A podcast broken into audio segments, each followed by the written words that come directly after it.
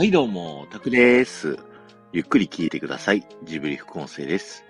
今日はジブリパークの、えー、無料エリアのですね、トウロウモンの前から聞いてください。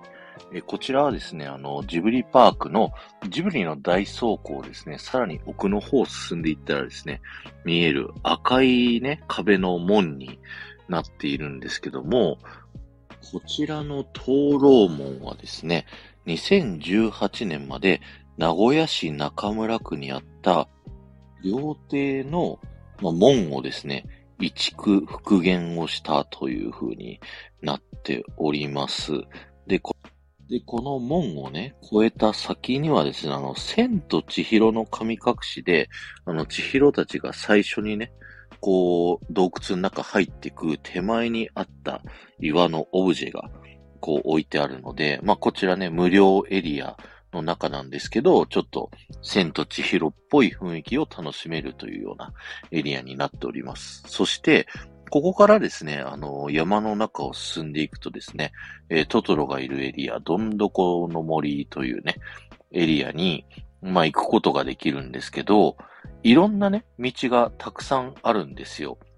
何本も道があって、で、どの道行っても、どんどこ森にはつけるようにはなってるんですけど、あの、最短ルートで歩きたい方はですね、一番右の道を選んでください。一番右の道はですね、あの、傾斜が一応一番ある道にはなっているんですが、一番どんどこの森にね、こう近い短いルートとなってますので、まあ、早く行きたい方はですね、そっちのルートを選んでいただけると、まあ、比較的ね、楽にどんどこ森に着くんじゃないかなというふうに思いますので、よろしくお願いします。で、その道のね、途中右側の石の上見てるとですね、あの、トトロが持っていた、あの、どんぐりをね、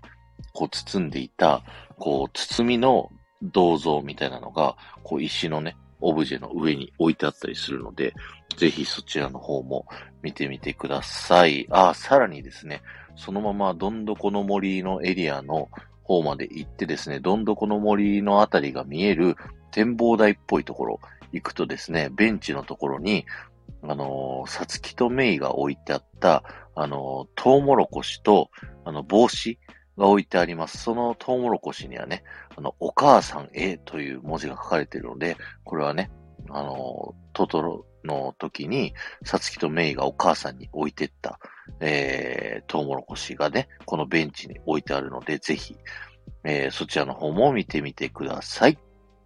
今日は終わりです。ありがとうございました。この放送が面白いと思った方は、ぜひいいね、残していっていただけると僕はものすごく喜びますので、よろしくお願いします。また、ハッシュタグ、ジブリ副音声をタップしていただくと、僕はジブリパークのいろんなところでこだわりをお話ししていますので、そちらの方も聞いてみてください。